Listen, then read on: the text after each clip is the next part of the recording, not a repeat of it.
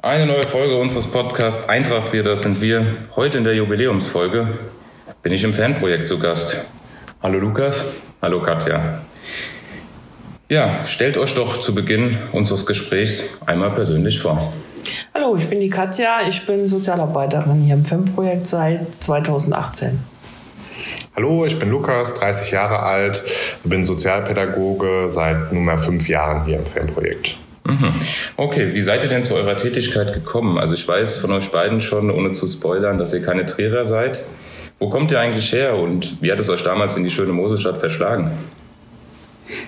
Also gebürtig komme ich aus Mayen, das liegt jetzt nicht ganz so weit äh, weg von hier, bin in Aachen aufgewachsen und ähm, übers Studium nach Trier gekommen.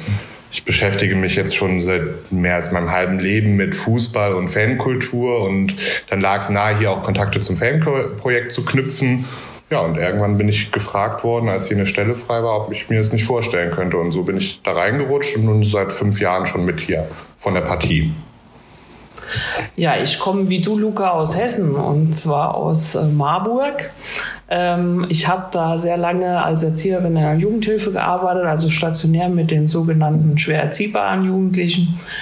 Ähm, habe dann noch mein berufsbegleitendes Studium gemacht in der sozialen Arbeit und bin da im Studium so ein bisschen an das Thema Fansozialarbeit rangekommen. Habe auch dann, ähm, mich hat das sehr interessiert, weil ich eigentlich schon seit Kindheit an mich für Fußball interessiere und so ein bisschen auf dem Fußballplatz aufgewachsen bin quasi. Ähm, und mich hat das dann interessiert, die Verbindung von diesem Hobby äh, zum äh, beruflichen und habe dann auch meine Abschlussarbeit darüber geschrieben, habe dann dadurch auch äh, Kontakte zu Fanprojekten gekriegt und mir äh, ein paar anschauen dürfen oder die Arbeit dort anschauen dürfen und äh, habe dann so für mich den Plan entwickelt, dass ich gesagt habe, ich möchte gerne im Fanprojekt arbeiten. Und Marburg ist natürlich jetzt nicht so äh, der Ort, wo äh, man das machen kann oder wo in der Nähe was ist. Und dann war klar, ich muss irgendwo anders hingehen. Und ähm, durchs Studium kannte ich halt ein paar Leute aus Trier, die äh, haben mich dann auch darauf aufmerksam gemacht dass hier eine Stelle ausgeschrieben war. Dann habe ich mich beworben und so bin ich hier gelandet.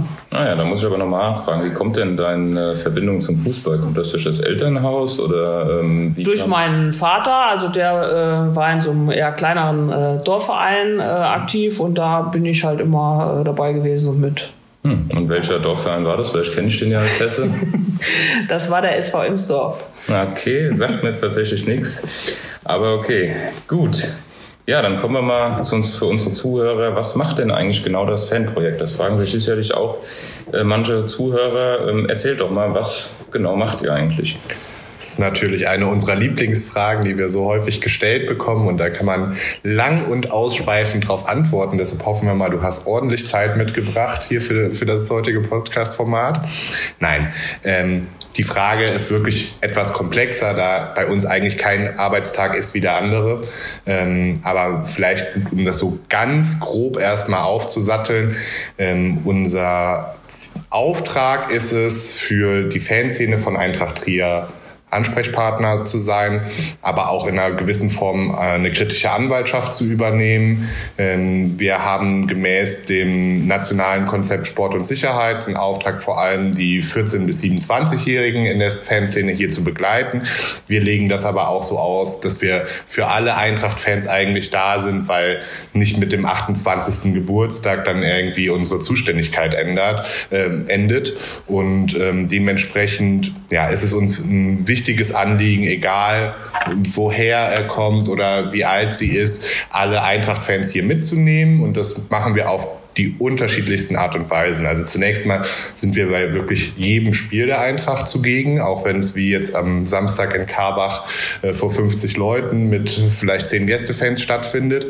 Ähm, das Fanprojekt ist eigentlich immer vor Ort, Ansprechpartner und natürlich auch Vermittlungsinstanz in die verschiedensten Richtungen. Also das habe ich ja gerade angesprochen, kritische Anwaltschaft, da gibt es natürlich auch Konfliktlagen mit der Polizei, mit Ordnungsdiensten, mit anderen Vereinen, manchmal auch mit dem eigenen Verein.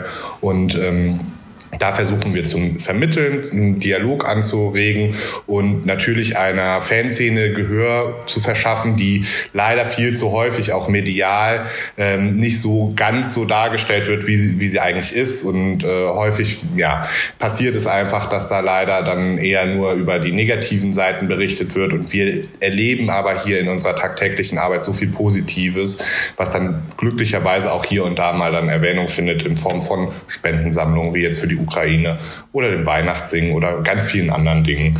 Und dementsprechend haben wir hier in der Woche äh, feste Öffnungszeiten. Wir sind eigentlich jeden Tag hier ansprechbar, haben einen offenen Treff montags und donnerstags. Da kann man uns ab 17 Uhr gerne hier vor Ort besuchen kommen. Ähm, dazu ein Sportangebot. Da dürfen wir die Don Bosco Soccerhalle in Trier West mitnutzen, jeden Dienstag ab 20.15 Uhr.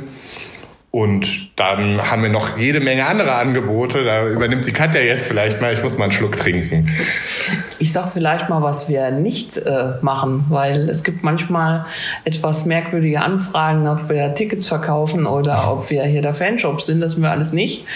Ähm, es gab auch schon mal eine Anfrage von einem gastgebenden Verein, ob wir denn äh, die Kosten von einem kaputten Bauzaun übernehmen, der bei einem Spiel entstanden ist. Also so äh, kuriose Sachen haben wir hier auch. Das machen wir aber alles nicht. Ähm, ich denke, man kann auch noch mal so ein bisschen erklären, woher kommen Fanprojekte und äh, warum gibt's sie eigentlich überhaupt. Ähm, das ist entstanden in den 80er Jahren und äh, Anfang der 90er, äh, weil man zunehmend äh, ziemlich Ausschreitungen bei Fußballspielen hatte, wo dann eben auch Todesfolgen äh, dabei waren. Und ähm, das war einfach ein Anlass, dann zu sagen, okay, wir müssen gucken, wie schaffen wir mehr Sicherheit im Stadion. Dazu gibt's das nationale Konzept für Sport und Sicherheit. Und da ist ein Punkt neben natürlich baulichen äh, Geschichten im Stadion, wie äh, kann man da Sicherheit äh, herstellen oder halt wie, wie viel Ordner braucht man und was weiß ich, äh, ist ein Bestandteil davon sind eben sozialpädagogische FEM-Projekte, um nochmal auf eine andere Art, nämlich über sozialarbeiterische Tätigkeiten ähm, da einzuwirken, präventiv was natürlich eine andere Prävention ist als bei der Polizei übrigens. Ähm, und da nochmal Angebote zu schaffen. Deswegen sind wir auch äh, von Stadt, Land und DFB finanziert. Und ähm, das läuft eben nicht über einen Verein. Also wir sind auch nicht der Fanbeauftragte. Das wird auch häufig verwechselt. Das ist auch was anderes, weil der Fanbeauftragte ist eben über den Verein äh, für die Fans zuständig. Und wir sind halt immer, also Fanprojekte sind immer bei einem äh, sozialen Träger, in unserem Fall beim IB mittlerweile. Vorher waren wir beim Ex-Haus ähm, da angesiedelt. Und ja, also Lukas hat ja auch schon gesagt, Hauptsache ist, äh, eigentlich dreht sich immer alles um die Spieltagsbegleitung, aber ähm, in dem nationalen Sport- äh, und Sicherheitskonzept ist ja auch drin, wofür Fanprojekte da stehen. Das heißt, äh, einmal Prävention Rechtsextremismus und Prävention Gewalt ähm, im Stadion. Das heißt, das sind eigentlich so die zwei Hauptpunkte, wonach wir uns richten. Deswegen äh, machen wir auch zusätzlich noch äh, Veranstaltungen immer im Bildungsbereich. Das heißt, wir bieten Lesungen an oder eine Podiumsdiskussion zu irgendeinem fußballrelevanten Thema oder, oder, oder. Also das kann alles Mögliche sein und am liebsten natürlich mit den äh, jungen Menschen, die hier bei uns im Fanprojekt sind, zusammen. Ähm, dass wir da eben äh, Angebote und äh, Maßnahmen schaffen, wo man sich begegnen kann dann auch. Mhm, kurze Nachfrage, der IB ist der internationale Bund. Das ist der internationale Bund. Alles klar. Ja, Lukas hat es ja auch schon angesprochen ähm, mit dem Dialog. Wie läuft denn aktuell der Dialog zwischen Fans und Vereinen und gibt es regelmäßig Fandialoge? Genau, also das ist ein Instrument, sage ich mal, also ein Medium, um sich zu begegnen, ähm, was mir relativ früh hier bewusst wurde, als ich diesen Job angetreten habe, was eigentlich immer gefehlt hat. So ein Dialog auf Augenhöhe, äh, vielleicht auch ein Stück weit auf, auf einem neutralen Grund. Also es findet auch immer bei uns im Fanprojekt statt, in turnusmäßigen Abständen ungefähr quartalsweise kommen Vertreter und Vertreterinnen aus der Fanszene von verschiedenen Fangruppierungen, äh, Fanbeirat, Fanbeauftragter, Fanprojekt und Vertreter des Vereins aus dem Vorstand, aus der Geschäftsführung zusammen und besprechen die aktuell anstehenden Themen. Und damals, als ich das so ins Leben gerufen habe, ist jetzt auch wirklich fast fünf Jahre her. Da gab es eine Reihe an Hausverboten und man erinnert sich ungern zurück an ganz schlechte Stimmung, weil die Ultras dann auch boykottiert haben aufgrund dieser Hausverbote. Es äh, gab Vorwürfe gegen den damaligen Vorstand und ähm, ja, alle wussten eigentlich, dass es so nicht weitergehen kann. Und ein erstes Ergebnis aus diesem Fandialog war dann schließlich, dass diese Hausverbote nach zwei Spielen auf Bewährung ähm, tatsächlich auch dann aufgehoben werden konnten. Und äh, so haben wir gesagt, dass wir sowohl in guten wie auch in schlechten Zeiten uns weiterhin treffen wollen und das beibehalten. Ähm, da geht's auch mal hoch her und äh, es wird kontrovers diskutiert, aber auch das soll dazugehören.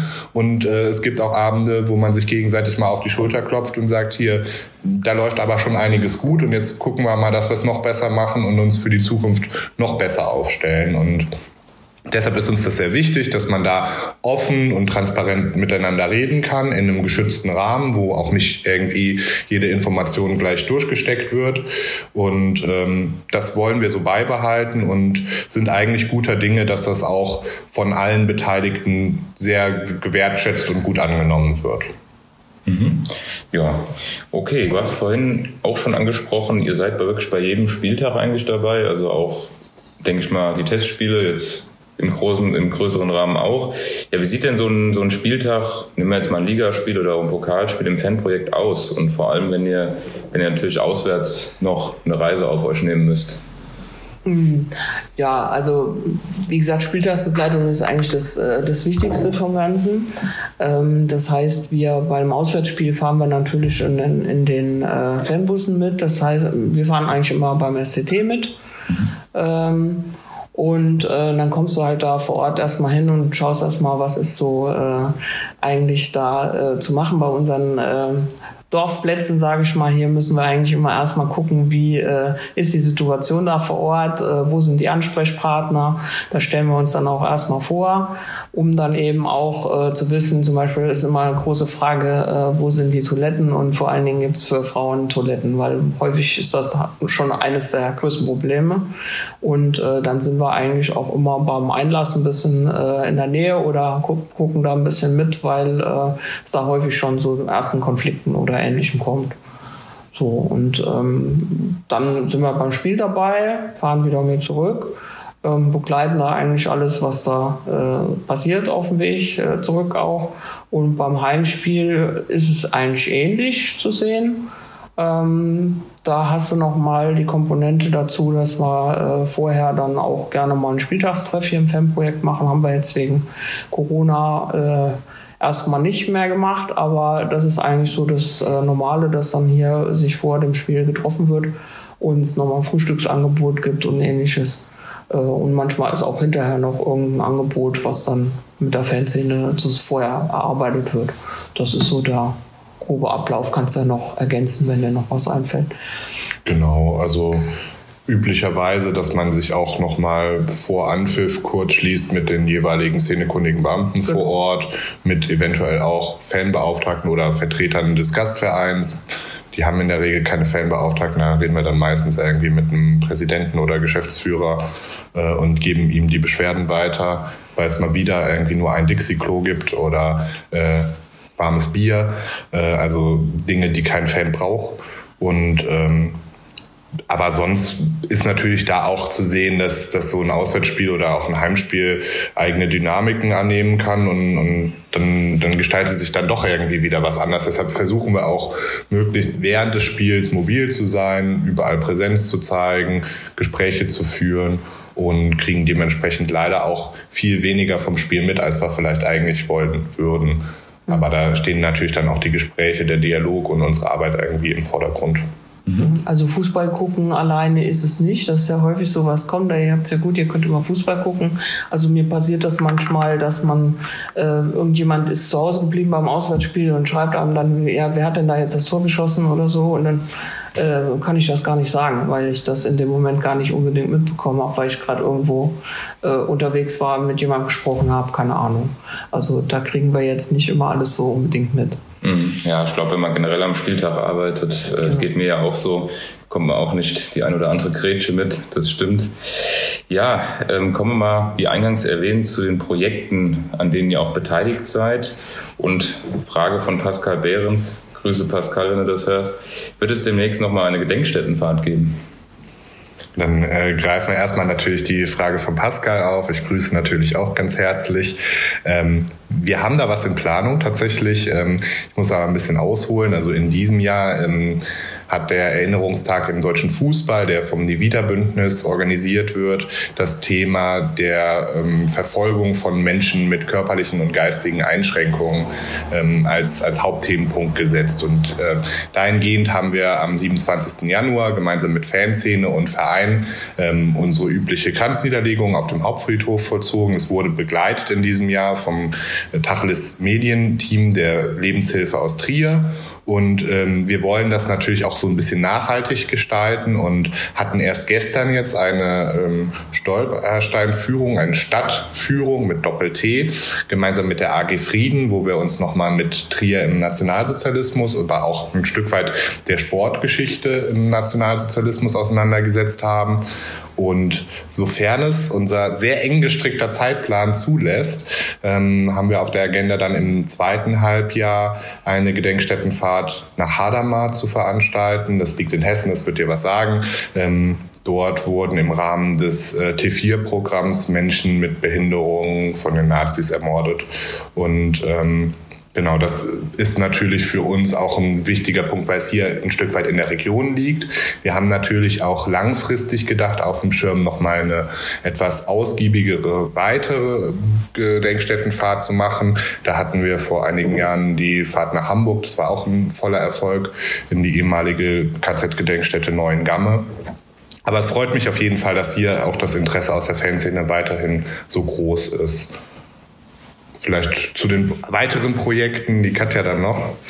Ja, also wir haben immer irgendwelche Projekte äh, am Start oder in Planung. Ähm, da kann ich jetzt mal so einen kurzen kleinen Abriss machen. Äh, also jetzt steht erstmal zum am 2. Mai äh, findet dann endlich unsere Fußballfibelabend statt. Das heißt, das Fußballfibel war ja eines unserer Projekte und konnte dann durch Corona ähm, leider nicht so präsentiert werden, wie wir uns das jetzt vorgestellt haben. Und da wird es einen Abend in der Tufa geben. Da werden wir noch zu einladen. Ähm, dann sind wir im Moment auch damit beschäftigt, einen Termin zu finden mit anderen äh, Kollegen von anderen Einrichtungen wegen dem Kick for Colors. Das wollen wir gerne wieder aufleben lassen, unser Fußballturnier. Ja, und im äh, September haben wir schon ein äh, festes äh, äh Thema. Da kommt der Dietrich Schulze-Marmeling äh, zu uns. Der ist äh, im Bereich Boykott Katar zuständig und da wird er bei uns hier einen kleinen Vortrag halten. Also das sind so Projekte, die wir so haben. Wir haben natürlich auch, äh, wenn man so unsere ähm, Arbeit anguckt, haben wir natürlich auch immer ein großes Netzwerk, äh, wo wir viel arbeiten. Wir arbeiten mit anderen äh, Fanprojekten in bundesweit natürlich eng zusammen und natürlich auch hier in der Stadt äh, und Region äh, mit verschiedenen Einrichtungen oder Arbeitskreisen. Mhm. Ja, gut. Das hört sich jetzt erstmal sehr, sehr viel an, war sehr informativ. Ich hätte noch drei Sätze zum Schluss vorbereitet. Da könnt ihr entweder beide antworten oder jeder einzeln, wie ihr das möchtet.